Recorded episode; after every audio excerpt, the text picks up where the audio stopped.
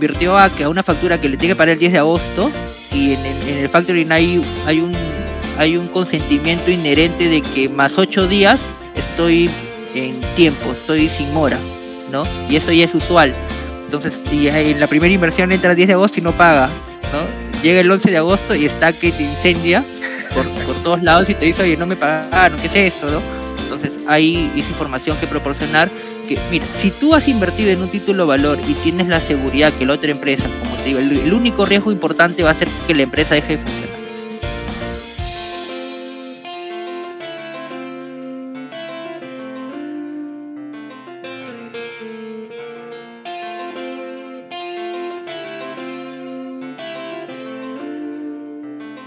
Hola a todos, ¿qué tal? Bienvenidos, bienvenidos a Hablemos Estrategia. El día de hoy tenemos un programa con un contenido bastante interesante, bastante potente. El día de hoy vamos a estar hablando de inversiones en facturas, tratando de derrumbar ahí algunos mitos, algunas leyendas urbanas que se tienen en torno a relación de la inversión en facturas. A todos, Bienvenidos a la sesión, hagamos de esta sesión una sesión dinámica. Voy a estar leyendo de manera atenta los comentarios que ustedes van dejando ahí en la zona del chat. Y la idea es que podamos llevarnos todos lecciones importantes del invitado. Muchas gracias también a todos los que generosamente se tomaron un tiempo para saludarme por mi cumpleaños. La verdad, bastante conmovido por sus saludos. Muchas gracias. Y también es una gran coincidencia, pues, que tanto mi cumpleaños como el aniversario de Hablemos de Estrategia caigan en el mismo mes. Hacia finales de este mes vamos a estar celebrando el tercer año de emisión de Hablemos de Estrategia al aire, el programa que nació con el objetivo de ser un espacio para ustedes, emprendedores, profesionales están interesados en este tema de los negocios y del desarrollo profesional que podemos tener. Así que para mí va a ser todo un gusto compartir esta sesión especial con ustedes. Estén atentos a mis redes sociales que ya vamos a ir conversando por ahí. A todos, no olviden dejar un like al video, compartirlo con su red de contactos para llegar a más personas. El día de hoy vamos a hablar de FinSmart, una fintech peruana que tiene como propósito conectar digitalmente a personas y empresas que necesitan liquidez y a quienes tienen que invertir en ellas, desde conseguir financiamiento para una empresa hasta rentabilizar dinero a través de la inversión.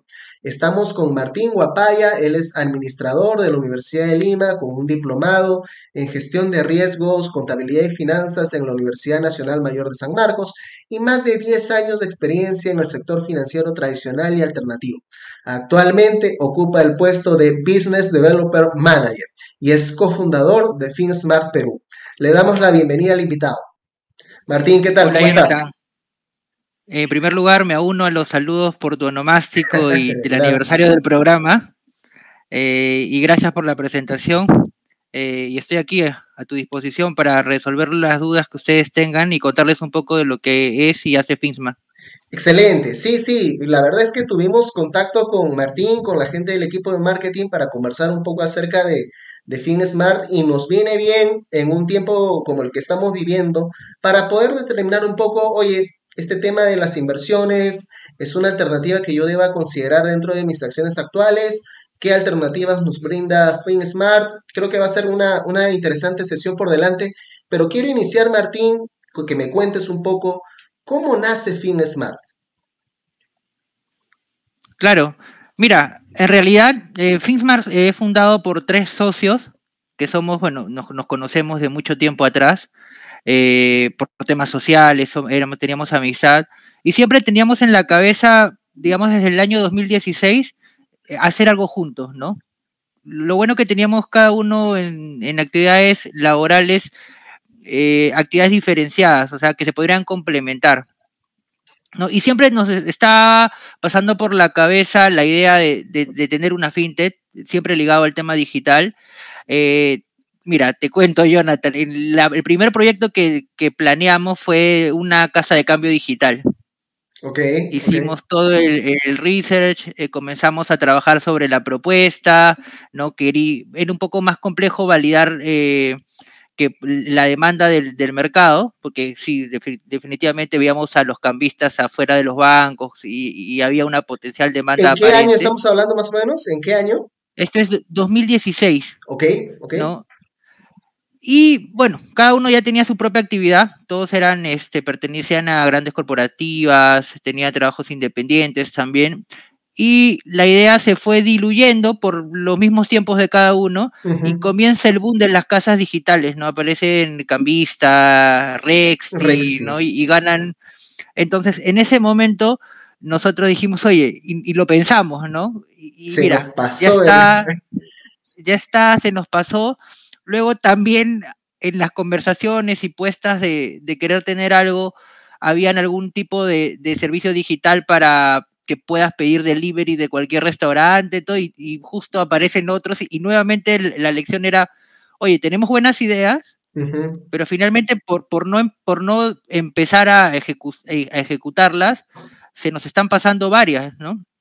Entonces, eh, de uno de los socios nació, eh, ya tenía experiencia, tenía un broker, había, había sido, tenía la sociedad en ese momento de un broker que hacía trading, todo, y tenía experiencia en inversiones y vio identificó una necesidad de inversionistas peruanos en, herramientas o instrumentos que generen mayor rentabilidad a la tradicional, ¿no? Bancos.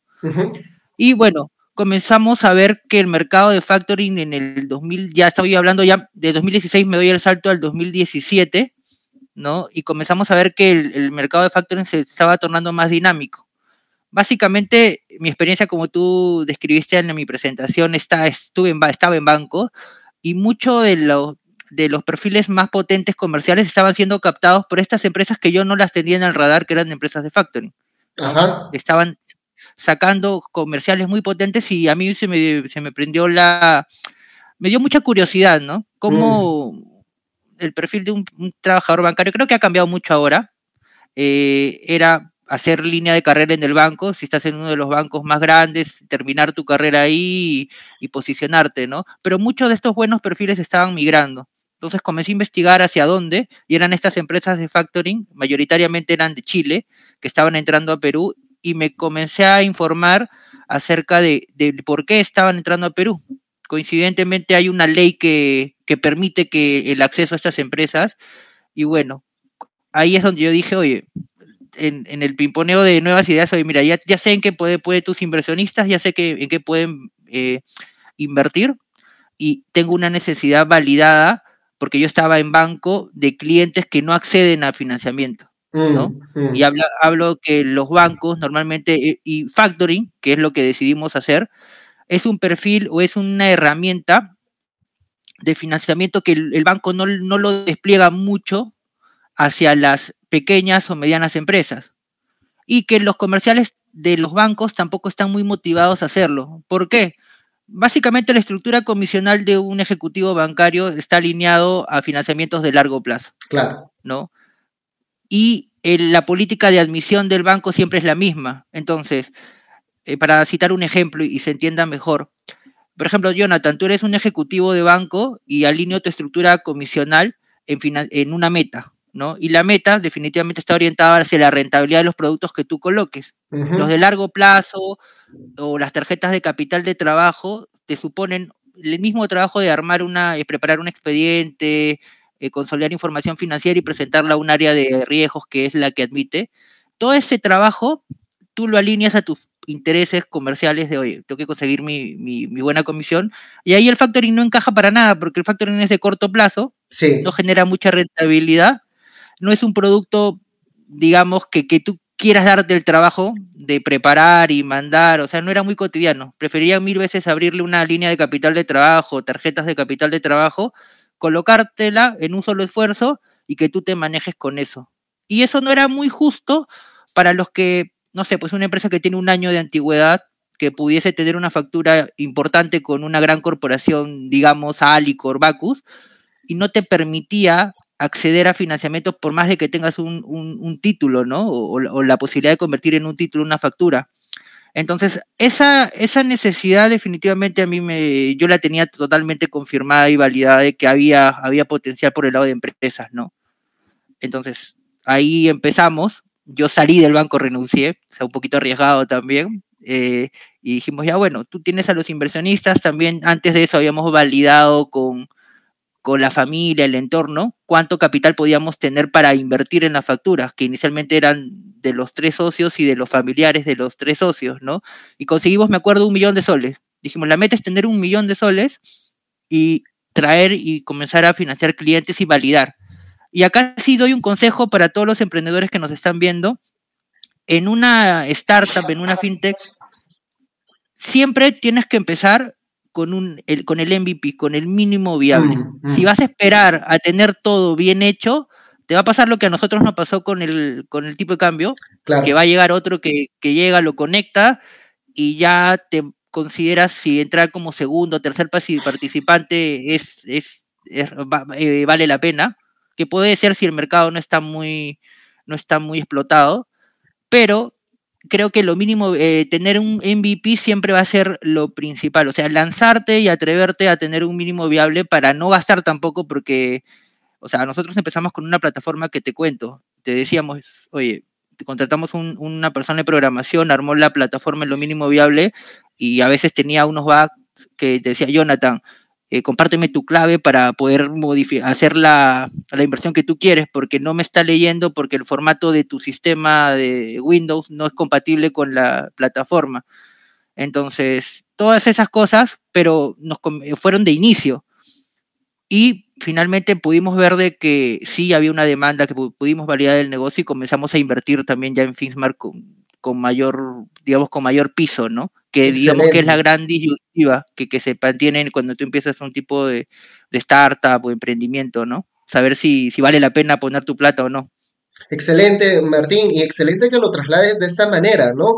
Porque de, estas, de, de, estos casos podemos rescatar estas potentes lecciones que podemos aplicar nosotros ya como emprendedores o como quizás prospectos de emprendedores que estamos buscando alternativas en el mercado para poder invertir. ¿Correcto? No necesariamente tiene que ser, pues, este, eh, digamos, la gran idea de negocio. O sea, lo importante es que entendamos de que exista una necesidad en el mercado real, que quizás no es negocio para una gran institución financiera, pero que sí es una necesidad real en el mercado que puede tener acogida y que puede escalar rápidamente, ¿no? O sea, Martín pasó de ser un ejecutivo dentro de un banco a ser fundador de una empresa por este emprendimiento que quizás dentro del banco no se iba a desarrollar como tal, ¿no? Porque justamente los intereses se alinean por otro lado. El tema de, las comisiones que mencionaba Martín a mí me recordaba claramente cuando yo interaccionaba con los eh, sectoristas del banco, con los ejecutivos de, de crédito inmobiliario, ¿no? O sea, estamos hablando de uno de los créditos más largos que puede tener una persona dentro de su, de su vida, ¿no? El comprar un departamento, una casa, estamos hablando de un promedio de 10 a 20 años, ¿correcto? Y, y los sectoristas que están buscando justamente colocar este crédito, pues tienen un perfil bastante particular y están bien alineados a, a los incentivos que van a recibir por ese tipo, por ese tipo de crédito. ¿Cuál es la contraparte? Pues que se pierden la oportunidad de poder desarrollar otros productos con potencial interesante, quizás no para las entidades financieras más grandes, pero que sí tienen eco en el mercado, como es el tema de financiamiento de factura, ¿no? Y el otro tema que estaba mencionando Martín también, bien potente. No podemos tener quizás ya el producto finalizado, ideal que tenemos en mente, vamos lanzando un piloto, lo rebotamos con, con el mercado en sí, con una comunidad que hayamos formado, ¿correcto? Y vamos escuchando dónde necesitamos ajustar para poder tener ya un mejor producto más adelante y ir este, evolucionando en el camino, ¿no, Martín? Sí, definitivamente para mí esa es la, la, fórmula que te va a decir si, si lo que la idea que tienes es, es viable o no en, en el mercado, ¿no? Porque tengo, con, tengo amigos que han querido empezar algo y, se han quedado en el, proceso de planeación tanto tiempo que cuando se han visto ni siquiera han generado ingresos y, y ya, la, ya están en rojo. Y algunos se, desist, y algunos se desisten de seguir y o hay algunos otros que comienzan, y, pero ya comienzas con una presión importante sobre los hombros de tengo que recuperar esto invertido, ¿no? Entonces, por eso yo digo, validar efectivamente que lo que has pensado se acople y generar ingresos de inmediato, ¿no? Excelente, excelente, Martín. Entonces, ¿en qué año, digamos, ya oficialmente levantan la bandera y FinSmart comienza a operar? Mira, Finsmart se, la fundamos en, justo estamos por entrar a nuestra semana de aniversario, en el 2018, eh, pero empezamos con las primeras colocaciones en enero del 2019. ¿no? Eh, digamos, empezamos en agosto, pero ya toda la parte de, de, contratación, ¿no? Teníamos que tener bien claro los perfiles. Empezamos con tres personas, eh, que eran comerciales netamente. La parte operativa y el compliance de, de algunos este, eh, stakeholders para nosotros o proveedores eran importantes tenerlos totalmente saneados, pero empezamos a operar en enero del 2019.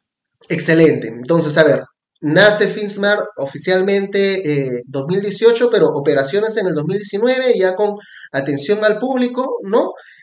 ¿Qué retos importantes se les presentó en ese primer año y luego ya después con el impacto de la pandemia y todo lo demás que nosotros ya, ya sabemos. Digamos, ¿cuáles son estos este, retos que, digamos, tuvieron que sortear en ese camino, ¿no? De poder desarrollar un negocio como FinSmart. Mira, en un negocio como este, eh, y, justo también he visto algunas entrevistas y creo que acá voy a coincidir con alguno de tus entrevistados. Eh, lo primordial es, el primer bloque es la confianza. ¿Cómo generas confianza con, un empresario que tiene una factura por cobrar? ¿Y cómo generas confianza con un inversionista que tiene excedentes para que los invierta contigo? ¿No? Tienes, el, contexto es el siguiente, tienes tres meses de fundado, cuatro meses de inicio de actividades, ¿quién, quién eres? ¿No? O sea, yo estoy dispuesto a darle mi plata a una empresa que tiene menos de un año cómo, generas esa confianza. Entonces, primordial es que tengas ya identificado, en nuestro caso teníamos, empezamos con algo, que era un fondo conseguido entre familiares, y comenzar a hacer networking muy, muy cercano, ¿no? Oye, refiéreme, comencé a llamar, de verdad, pasando un poco eh, gracioso, comencé a llamar a, mi madrina, que no la había hace 15 años, pero que ya tiene una confianza conmigo, y oye, ¿sabes qué? Mira, tengo esto y, y también no solamente de, de manera verbal, sino respaldado en información, ¿no? Oye, mira, nuestro producto, nuestro servicio está enfocado y está sustentado en, tal, eh, en tales documentos, ¿no? Pero definitivamente el primer, el primer bloqueador es la confianza y eso se genera siempre yo creo que dando la cara, eh, conociendo al cliente, conociendo al inversionista, al principio es, no, es muy afín con lo que puede ser en, nuestro caso, como es un tema financiero y de inversión, eh, no coincide mucho con lo que es una startup va a representar en, lo que proyecta de, que sea todo digital, sino sí la cercanía, el cara a cara. El volverte un ejecutivo más del banco fue para nosotros visitar al cliente, presentarte, decirle, oye, mira, yo estoy acá ahora, pero antes he hecho todo esto, ¿no? Y tus comerciales también. Y es crear una base que te pueda permitir escalar. Cuando generas este ya cierto punto de inflexión que tú dices, esto, esto pegó, esto va bien, cuando comienzan a, la experiencia de, estos, de esta pequeña base de, clientes iniciales, te comienza a recomendar. Claro. Como factoring de corto plazo, en realidad, esa posibilidad sí, era latente, ¿no? Invertían a, 60 días, a 90 días, y en 90 días ya tenían una experiencia que contar. Y normalmente era una experiencia positiva. Entonces, oye, mira, gané, gané dinero, rentabilicé mis excedentes en este tipo de producto, y empezabas a, trabajar, digamos, por el entorno de influencia que tenía cada inversionista en su etapa inicial.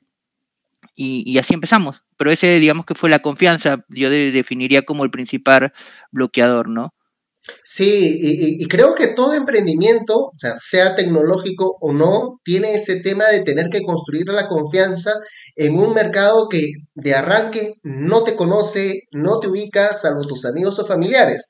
Entonces, es el tema también de mentalizarse de que estás entrando en un periodo crítico. O sea, has juntado plata, tienes un capital que te va a dar soporte para tus primeras acciones ¿no? dentro del mercado, pero que si tú no consigues la respuesta del mercado para generar ventas, para que la empresa comience a ser sostenible, a construir su, sostenibilidad, ese dinero se va a desaparecer y tu empresa va a quebrar.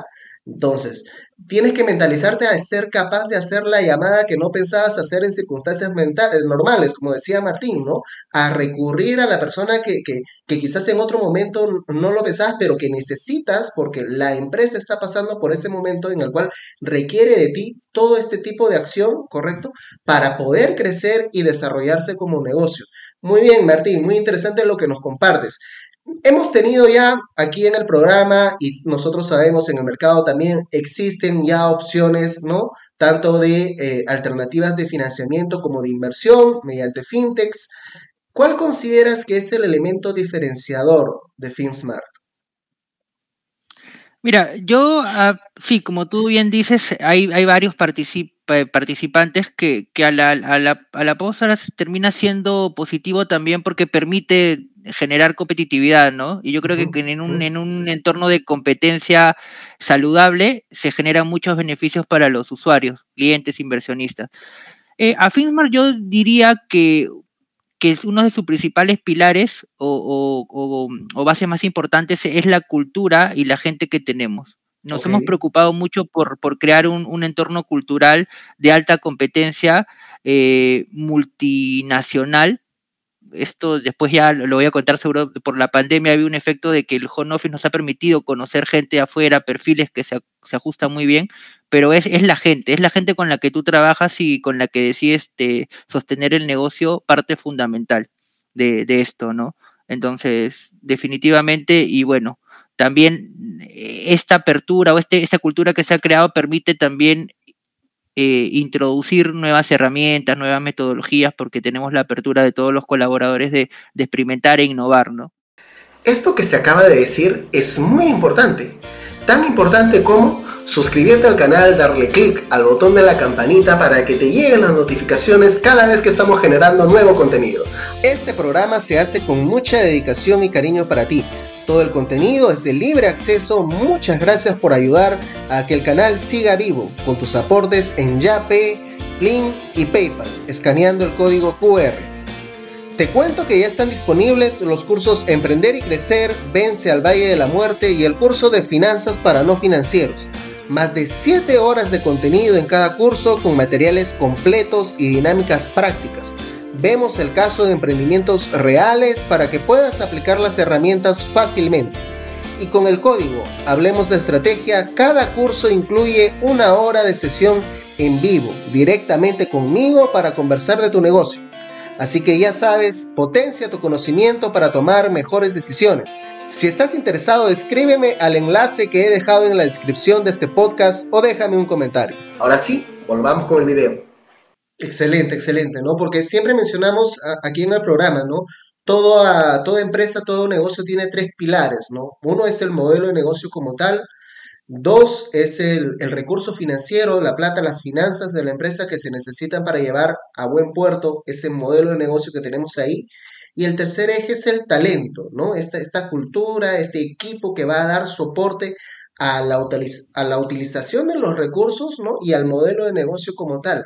Que Martín me menciona, oye, mi elemento diferenciador van a ser de la cultura, del equipo que tenemos, quiere decir pues que es una organización que viene alineada a poder... Eh, llevar a nuevos niveles de desempeño el servicio que ellos brindan, ¿no? No solamente a quedarse en, oye, sí, con este producto hemos obtenido cierto éxito comercial, sino también ver, oye, ¿qué más podemos seguir dando? ¿no? ¿Qué, qué cambios podemos implementar para poder tener al cliente eh, bien servido, satisfecho y atentos a las necesidades que ellos puedan venir presentando. Ahora, eh, Martín, todo emprendedor, eh, digamos, en su día a día que viene operando, tratando de hacer crecer su negocio, quizás empieza a trabajar con empresas cada vez más grandes, ¿no? Como proveedor tal vez, y pues mucho poder de negociación no tiene, ¿no? O sea, necesita trabajar con ellos, la empresa grande pone sus condiciones, le paga a 60, 90 días, que para una MIPYME puede ser pues toda una, una vida, ¿no? Una eternidad. ¿Qué alternativas tenemos para ellos en FinSmart? El tema del factoring, me imagino, cómo se maneja, cuáles son los requisitos. Sí, eh, definitivamente. Eh, en FinSmart nosotros nos abocamos actualmente a, dos servicios financieros que es factor, con respecto a empresas, que es el factoring y que es el, eh, y el confirming. Factoring en realidad está orientado hacia las pequeñas empresas, medianas empresas que tienen ventas a crédito con sus clientes. ¿no? y que básicamente buscan adelantar esas ventas en, a valor actual con una tasa de descuento y ya que la empresa a la que le vendió su venta se encargue de, cobrar en el plazo que, que ellos hayan estimado, ¿no? Y el ejemplo que nosotros siempre damos es que tú eres, no sé, una pequeña empresa, Jonathan Sack, que le ha vendido, pues, para la campaña de, Navidad a Bacus los, los panetones. Y Bacus tiene una política de, oye, Jonathan, perfecto, me has dado el mejor precio de, de, los proveedores que se han presentado, pero Bacus te va a pagar, no sé, pues hablemos de 50 mil soles, te voy a pagar los 50 mil en 120 días, ¿no? Porque es, es la capacidad de negociación que tiene ese tipo de, de, ese tipo de corporación, ¿no? Lo puede hacer, porque si tú le dices que no, no puedes sostener eso, se dan media vuelta y te dice gracias Jonathan, entonces mis condiciones tendría que irme con otro proveedor. Entonces tú aceptas el negocio porque te es rentable, acudes a una empresa de factoring y tú sabes el valor que tiene tu factura y dices, oye, mira, tengo esta factura de, de Bacus y la necesito hacer líquida hoy, ¿no? Pactas la tasa de descuento, eh, que normalmente es competitiva, digamos que hay un, alineamiento ahí de mercado. Eh, la empresa de factoring te desembolsa de esos 50 mil, pues no sé, te desembolsa 45 mil se quedan con, eh, bueno, te quedas con la garantía de 5 mil y cuando Bacus me pague a mí, me cobro de los 5 mil, me cobro la tasa de descuento pactada y te devuelvo la diferencia, ¿no? Con eso, nosotros estamos describiendo lo que es el factoring convencional, ¿no? En el caso de Finsmar lo conectamos con inversionistas porque ahí te digo, ¿cómo consigo yo los 45 mil para darle a Jonathan? Le digo al inversionista, mira, tengo este título valor, y te voy a pagar tal rentabilidad que la saco de la tasa que te negocié y te digo, mira, y está respaldado con Bacus, ¿no? Porque si no paga Bacus, voy y hago el proceso de cobranza y nos encargamos. Así que es muy seguro. El único riesgo ahí va a ser de que Bacus quiebre y si tú lo ves como inversionista poco probable, digamos que te vas a sentir seguro de dar tu dinero a Finsmar y Finsmar lo, lo, lo financia o lo preste a, a la empresa, ¿no? Excelente. ¿Cuáles son los requisitos? A ver, tenemos un emprendedor en sala que le hace sentido la propuesta que tú estás mencionando, quiere presentar sus facturas a, a, FinSmart. ¿Qué tiene que hacer? Lo único que necesita, de cara a antigüedad, no hay ningún requisito. Lo único que tiene que ser una empresa formalizada eh, y que tenga una factura por cobrar mayor a 15 días, ¿no? Entonces, y lo único que tiene que necesitar, o sea, la única forma que, que, tiene que, lo único que tiene que tener para que Finsmar le diga si es viable o no la operación que, que él, desea, es darnos el RUC de la empresa que le va a pagar a él. Inmediatamente eh, nos da el RUC, pasa a una, una calificación de riesgo que normalmente demora entre 2 a 24 horas, dependiendo en qué momento se ingrese a nuestra plataforma, e inmediatamente se hace una valoración y calificación de la empresa que va a pagar esa factura. Finalmente solo necesita tener esa factura, que esa factura sea real. Bueno, todo eso se va a validar con, con, los proveedores que ya tenemos, que son la SUNAT, que son Cavalli, y validando la, la, la, la validez, la validez de, la factura, eh, nosotros vamos a, decirlo, oye, si califica, te podemos prestar tanto y ya se vuelve una negociación de cierre por condiciones, ¿no? La tasa de descuento promedio que ustedes están manejando, ¿en qué rango está más o menos? Entre el 1.5 eh, puede llegar hasta un 3.5 mensual, dependiendo del importe de la factura, del pagador de la factura y del plazo de la factura. ¿En qué momentos podría llegar a un 3.5 cuando la factura es de, de 3.000 soles eh, y es a 25 días, ¿no? Para que sea algo coherente con el gasto operativo, todo, digamos que ahí se puede incrementar la tasa. Y después hay ya facturas de montos mayores, de plazos mayores que se negocian eh, en 1.5, 1.4, ¿no? Que es lo, digamos, es el estándar ahora en el mercado. Ok, ok. Y me imagino que también tiene que ver algo el tema del tamaño de la empresa eh, de la cual, este, ¿cómo se llama? Tiene la factura pendiente de pago, ¿no? O sea, no necesariamente siempre va a ser una empresa como Bacus, a veces puede ser una empresa que no tiene ese nivel de track record, ¿no? Y, eso incrementa el riesgo para ustedes, que me imagino lo trasladan en la tasa, ¿sí? Sí, claro que sí. todas pasan por una evaluación de riesgo, se hace una calificación, se pondera el tamaño, el nivel patrimonial, eh, todas son validades que tengan un buen comportamiento crediticio, eso sí, pero claro, los tamaños de corporaciones son diferentes, los tamaños de empresas son distintos. Y claro, eso, a eso se le asigna un, nivel de riesgo y la tasa también va por ahí, ¿no? Ok, ok, perfecto. Eh, como tú sabes, Martín, y como todos los este, asistentes al programa han tomado conocimiento, el día de hoy estamos con FinSmart y no solamente estamos hablando de este tema de factoring, sino sobre todo vamos a hablar acerca de estos mitos, leyendas urbanas, pero al final y al cabo, cuáles son las verdades con respecto a la inversión en facturas, ¿ok? Entonces, buscando alternativas de inversión en un momento como el que estamos viviendo actualmente, con niveles de inflación pues por encima del 8 o 9%, lo recomendable, ¿no? Lo que siempre mencionamos es tratar de buscar alternativas donde nuestro dinero pueda pues por lo menos, ¿no? Mantener su poder adquisitivo y tener rendimientos por encima del nivel de la inflación. ¿No? Entonces, se puede invertir en estas facturas por las cuales los emprendedores buscan liquidez. ¿Cómo funciona este tipo de inversión en FinSmart, Martín? Sí, eh, nuestros inversionistas, eh, nosotros actuamos con los inversionistas con un contrato de mandato y representación. ¿Qué quiere decir esto? Que, por ejemplo, en el, eh, retomando el ejemplo de, de Bacus, yo al inversionista le propongo, mira, invierte en Bacus, ya, suena bien. ¿En qué estoy invirtiendo? ¿Cómo es que estoy invirtiendo en Bacus? ¿no? Nosotros todo el proceso de factoring lo trabajamos con, y bueno, y todas las empresas de factoring están trabajando bajo una ley, que es la, la, ley que nació en el 2015, que es la ley de registro para empresas de factoring no comprendidas dentro del sistema financiero. Ese es el nombre de la ley, ¿no? Este, esta ley regula bueno, regula y supervisa a las empresas eh, de factoring en un marco especial. No es el mismo marco de los bancos, sino es un marco especial. Estamos obligados a la SBS a reportarle nuestros estados financieros cada trimestre, trimestralmente y también a Cavalli, que es el otro participante importante aquí.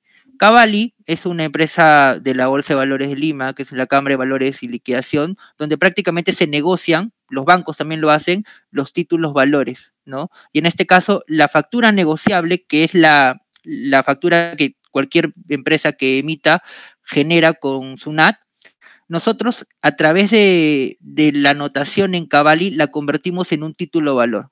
En, en el momento de anotar en Cavalli, convertimos en un título valor esa factura. Entonces, ¿qué es lo que va a tener el inversionista en contraparte? Va a tener un título valor donde el pagador es Bacus. Es como si fuera un pagaré, un cheque. Eh, tiene la, la cualidad de, de, este, es un título valor tal cual, ¿no? Entonces, no es que simplemente el, la empresa me diga, yo tengo una factura con Bacus por 50 mil soles, y yo, ah, ya, perfecto. Hablaba al inicio de algunas validaciones. Cavalli, eh, que es el, ente que registra y anota todas estas facturas, se encarga de hacer varias validaciones. Una de ellas es con la SUNAT. Con la SUNAT en línea se valida que esta factura sea real y sea, ha sido autorizada por la SUNAT. O sea, no hay posibilidad de que haya hecho una factura que haya simulado una factura, mm, mm. ¿no? Esta factura tiene que ser autorizada por la SUNAT. Además, Cavalli al anotarla, se convierte en un comunicador oficial hacia el área de tesorería de las empresas pagadoras.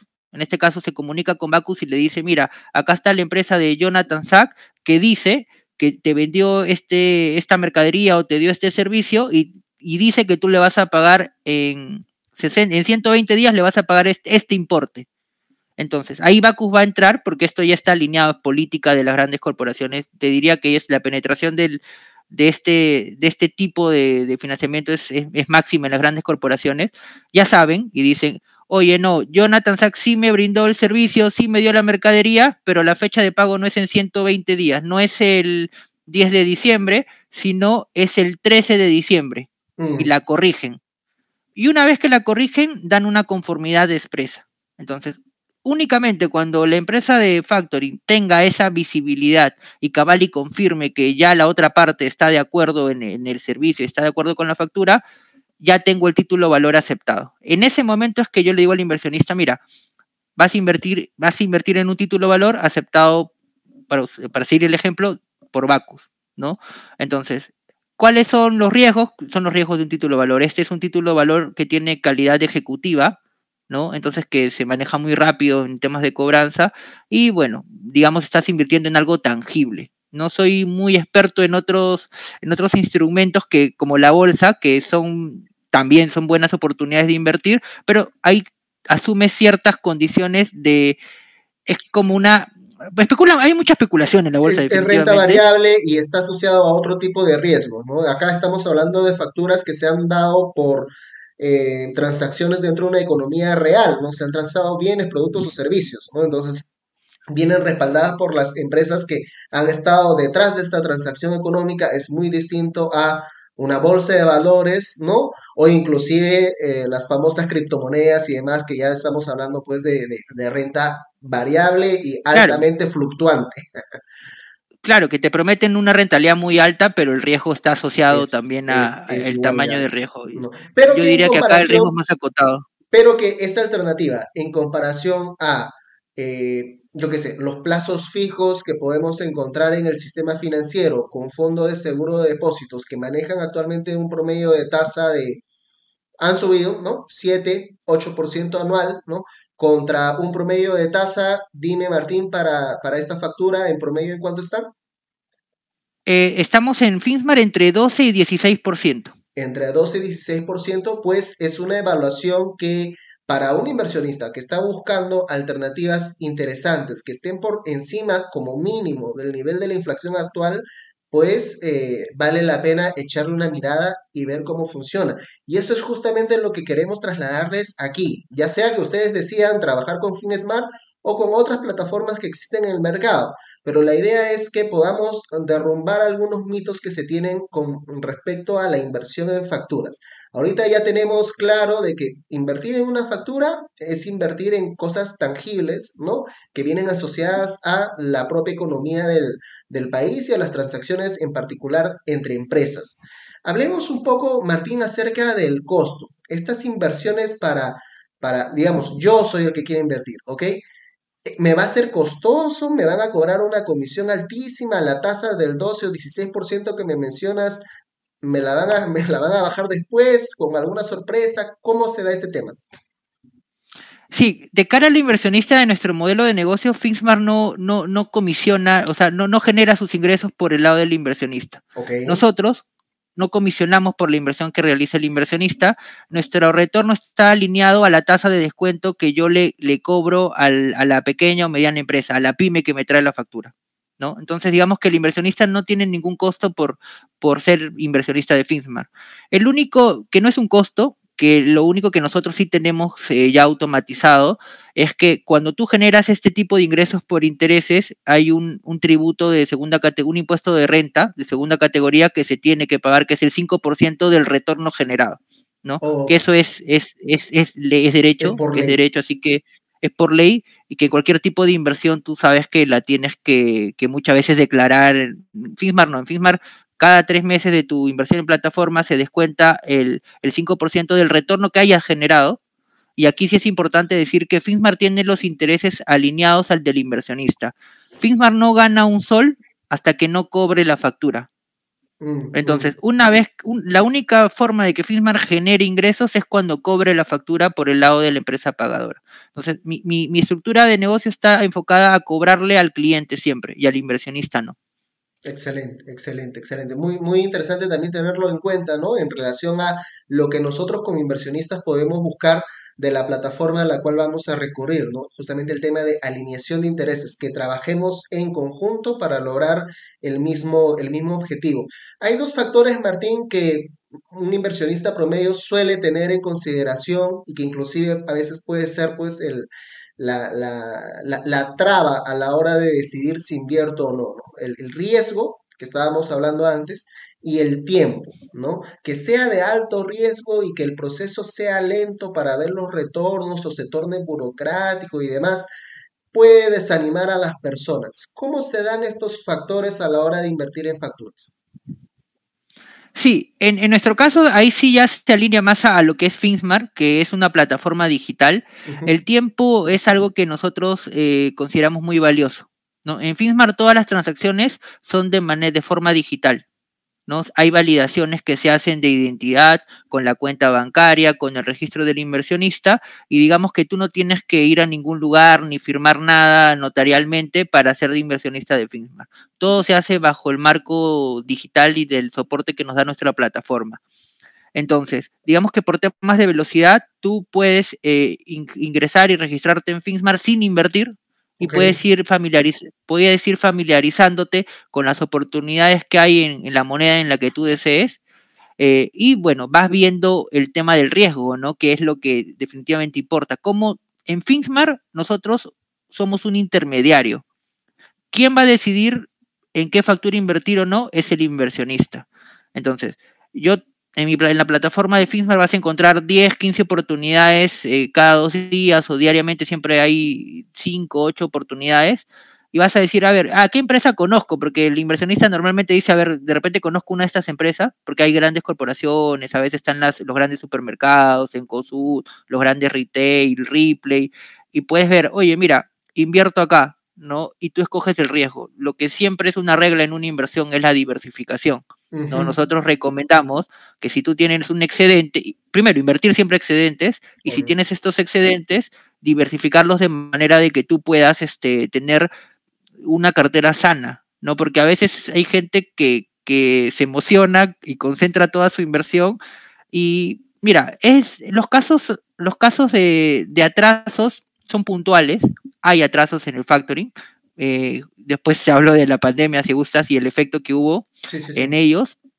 Este, pero hay gente que, pucha, invirtió a, que a una factura que le tiene que pagar el 10 de agosto y en, el factoring hay, hay, un, hay un consentimiento inherente de que más ocho días estoy en tiempo, estoy sin mora, ¿no? Y eso ya es usual. Entonces, y en la primera inversión entra el 10 de agosto y no paga. ¿No? Llega el 11 de agosto y está que te incendia por, por todos lados y te dice, oye, no me pagaron, ¿qué es esto, no? Entonces, hay esa información que proporcionar que, mira, si tú has invertido en un título valor y tienes la seguridad que la otra empresa, como te digo, el, único riesgo importante va a ser que la empresa deje de funcionar.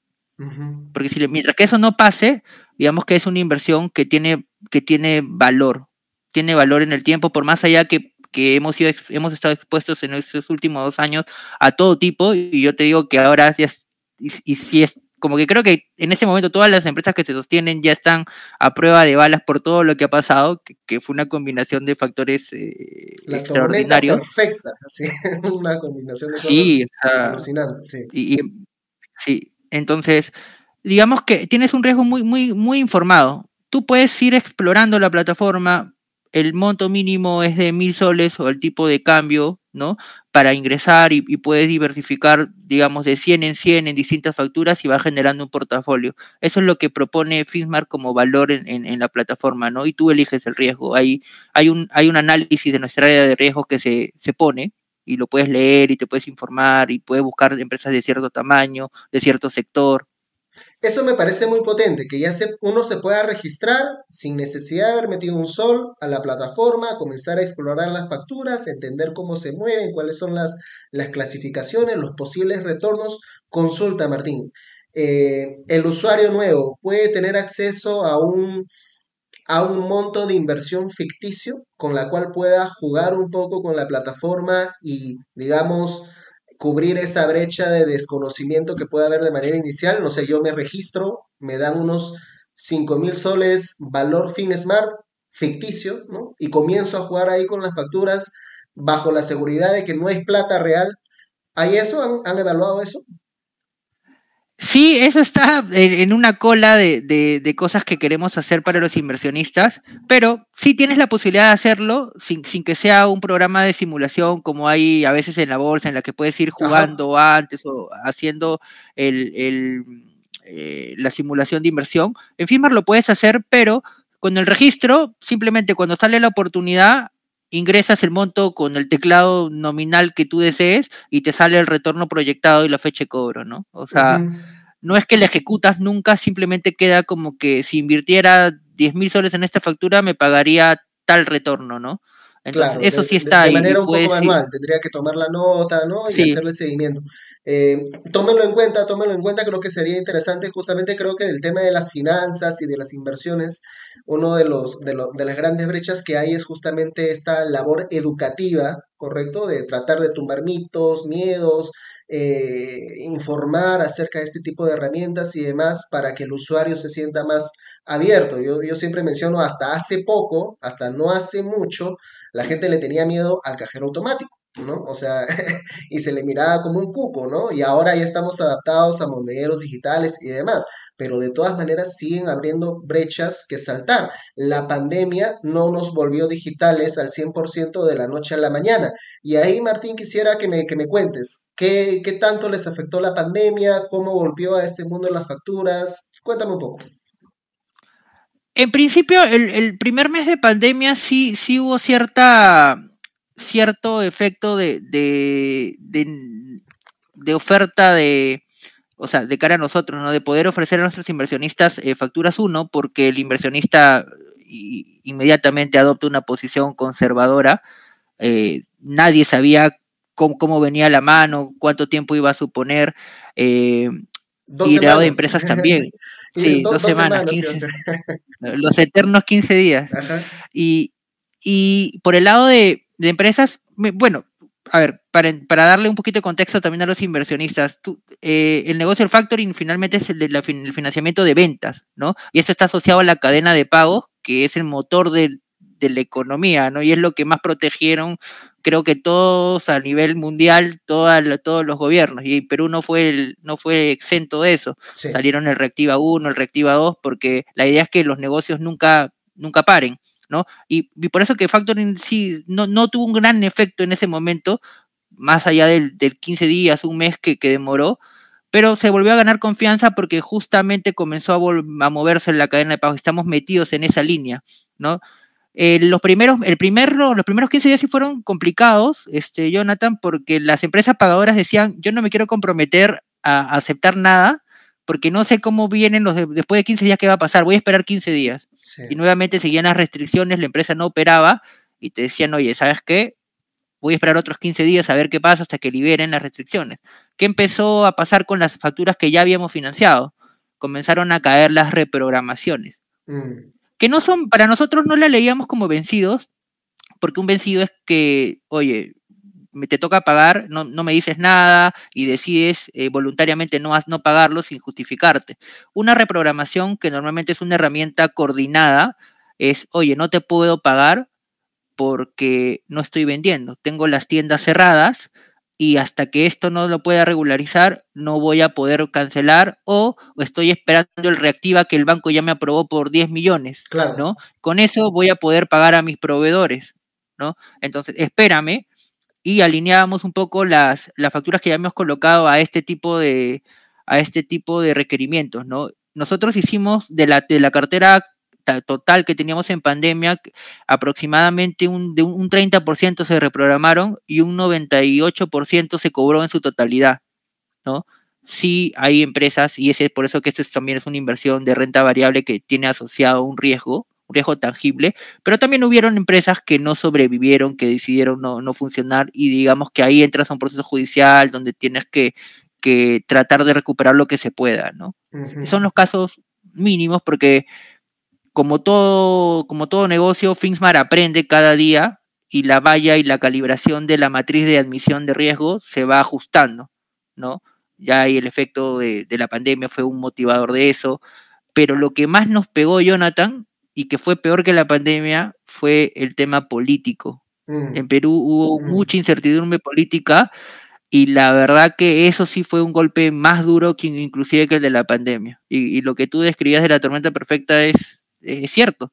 Es cierto porque ya ya los fondos, nosotros teníamos fondos, conversaciones con fondos internacionales avanzados que quedaron en stand-by porque no sabían si, a dónde entraba Perú, ¿no? Si entraba a la lista negra esto de países latinoamericanos que, que no son foco de inversión o, o, si no, o si no pasaba nada, no le pegaba y seguían avanzando. Gracias a Dios, más inclinan por lo segundo, que sienten que la economía de Perú no camina de la mano mucho con la política y eso es algo bueno eh, para nosotros. Y, pero bueno, e, eso fue lo que más pegaba al inversionista, ¿no? No sé si, si te pasó, pero hubo mucha fuga de dinero en dólares hacia afuera y que hasta ahora cuesta recuperar, ¿no? Eh, traerlo de nuevo, ¿no? Entonces, eh, digamos que eso, esos fueron los golpes más duros que, a los que estuvimos expuestos, que después ya se han logrado regularizar porque hay un pool de inversionistas que, que tiene muchos años con nosotros y, que ha generado rentabilidades importantes y que confía, ¿no? Entonces, este, pero sí. Sí, no hay que dejar de decirlo, ¿no? O sea, eh, siempre en este programa eh, eh, y en las conversaciones que yo tengo con, la audiencia, tratamos de transmitir eh, un mensaje de, mesura y de optimismo, ¿no? Un optimismo estratégico que le suelo llamar, ¿no? O sea, un optimismo basado en, las acciones, en la capacidad de acción que tenemos desde nuestras propias empresas, independientemente del ruido externo que pueda haber que ya pues escapa de nuestras manos y son condiciones dadas. Como siempre les digo a veces, oye, eh, el tipo de cambio suba o baje, o sea, nosotros no podemos hacer nada porque suba o porque baje según nuestros deseos. Es un dato. Tenemos que tomarlo como tal, ¿no? Y tomar las acciones que sí podemos hacer contra esa volatilidad. Un forward, ¿no? O, ver qué manera de, tratar de, ¿cómo se llama? De calzar, ¿no? Esta variable a, a la operación que yo estoy realizando.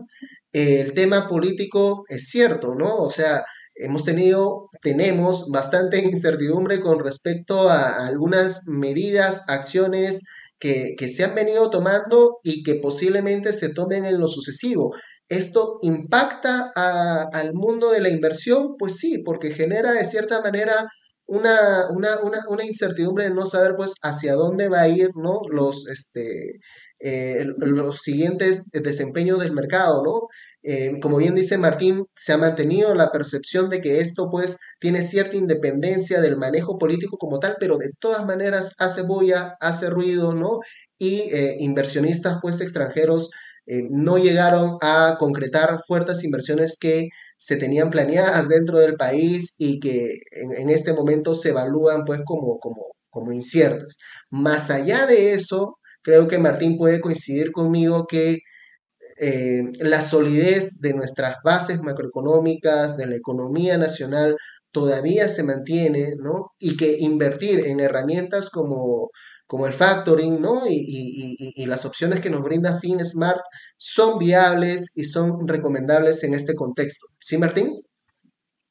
Sí, definitivamente eh, coincido contigo, Jonathan. Eh, la, base de nuestra economía yo creo que es amplia y, como les decía, sobre todo en lo que estamos nosotros, está muy asociado a la cadena de pagos, ¿no? Y esa es al negocio circulante que está todos los días, la empresa que abre todos los días su puerta y genera ventas, ahí digamos que va tu inversión en factoring. Y sobre todo, si bien es cierto, hemos tenido también eh, ciertos temas con los depósitos a plazo en soles que en Perú se ha, crecido bastante la, la tasa de rentabilidad que, que ofertan en dólares sí hay una oportunidad inmensa para los inversionistas porque nosotros no discriminamos moneda.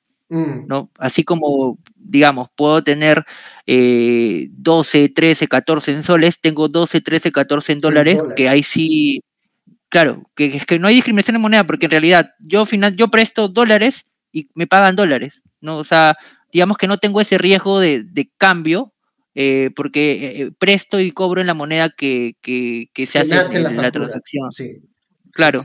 No, Entonces, digamos que ahí estamos alineados. Eso es muy potente contra los depósitos a plazo que podemos encontrar en moneda extranjera, pues que están bastante más acotados en relación a tasa. Definitivamente, definitivamente. Cuéntame, eh, Martín, ah, primero agradecerte por el tiempo y por la, por la buena onda, la disposición. Creo que nos estamos llevando bastantes consejos y, y eh, herramientas potentes para las decisiones que tenemos que tomar, ¿correcto? Eh, ¿Qué se viene para FinSmart? ¿Dónde los encontramos? Eh, ¿Están actualmente en la web? ¿También tienen alguna aplicación? ¿Cómo nos contactamos con ustedes? Sí, nosotros estamos en, la web como finsmart.p. Ahí tenemos nuestra plataforma, que es eh, nuestro principal activo. Eh, no tenemos ahora un aplicativo, pero sí tenemos responsive en el celular, o sea, puedes entrar a la misma dirección y con toda tranquilidad vas a poder tener todas las funcionalidades que tienes en la plataforma web, eh, tanto si eres una empresa que desea financiarse, creo que somos de los más veloces del mercado en dar una respuesta de calificación en, como te dije, en dos horas debes saber si califica o no califica tu factura. Lo demás ya se vuelve un negocio de, condiciones, que, digamos que estamos muy competitivos en, el mercado. Digamos, ya hay, una, hay, una, hay un rango que se maneja, así que súper competitivos ahí. Y por el lado de inversión también, como les dije, no necesitan obligatoriamente hacer algún tipo de depósito, pueden ir familiarizándose con, la plataforma, la información que hay y, las oportunidades que se presentan, ¿no? Eh, y bueno, Finsmar, antes de la pandemia teníamos una oficina muy grande, o sea, empezamos tres personas y, antes estábamos en estas oficinas que nos permitían crecer eh, eh, en un edificio.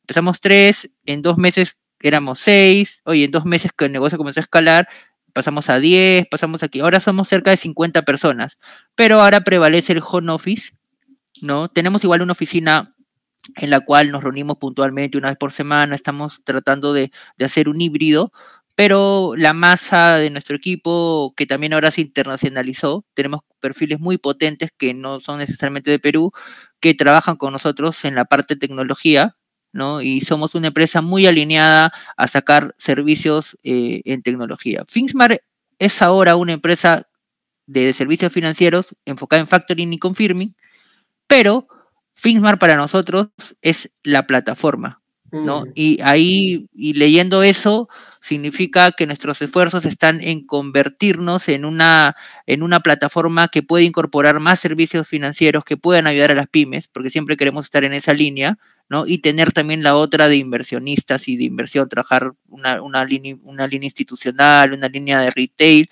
que nos permita conectar ambas, ambas partes, ¿no? Y, y hacia eso vamos, hacia eso vamos, tenemos eh, retos muy grandes. El año pasado nos, nos hemos trazado tratar de volvernos un unicornio en Perú que no, que no hay todavía en los próximos cinco años. Y bueno, esa es, una meta bien ambiciosa para nosotros y, y la idea es esforzarse con todo el equipo, ¿no? Digamos que todos los objetivos y OKRs que hemos puesto eh, van por, por ese camino.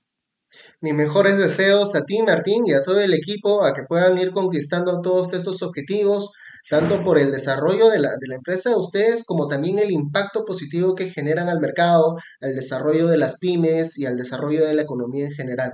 Muchas gracias Martín por tu tiempo y ya nos estaremos comunicando en una siguiente oportunidad. Un abrazo hasta allá. Te cuidas. Claro que sí. Jonathan, un placer. Hasta luego. Señores, ha sido Martín Guapaya con nosotros. Qué potente sesión, ¿no? Nos llevamos un poco más de conocimiento acerca de cómo funciona este mundo de las inversiones en facturas, una herramienta que creo yo es bastante potente, con bastante potencial, si es que nosotros queremos evaluar alternativas de inversión por encima del nivel de inflación que hemos venido teniendo eh, y que de cierta manera brindan algunas garantías importantes de cara al riesgo latente que podemos tener en el mercado. Así que ha sido para mí todo un gusto poder trasladarles a ustedes esta herramienta. Espero que visiten la plataforma, se informen un poco más y que estén en contacto. A todos, muchas gracias por unirse a la sesión. Ya saben, no olviden dejarme un like, compartir el video con su red de contactos, familiares, amigos. La idea es que podamos llegar a más personas con Hablemos de Estrategia. A todos también, muchas gracias por los aportes, apoyo que dan al YAPE, Plin y PayPal. Eso permite que el programa siga vivo y ya estamos ahora celebrando el tercer año. A fin de mes lo vamos a celebrar con un programa especial, así que todos invitados a eh, seguirme en las redes sociales para ver cuándo vamos a programar ese programa de celebración entre ustedes y yo. Así que muchas gracias por haberse unido. Ya nos estamos viendo en la sesión de aniversario, en la sesión por los tres años de Hablemos de Estrategia. Un gran abrazo a todos, se cuidan. Chao, chao.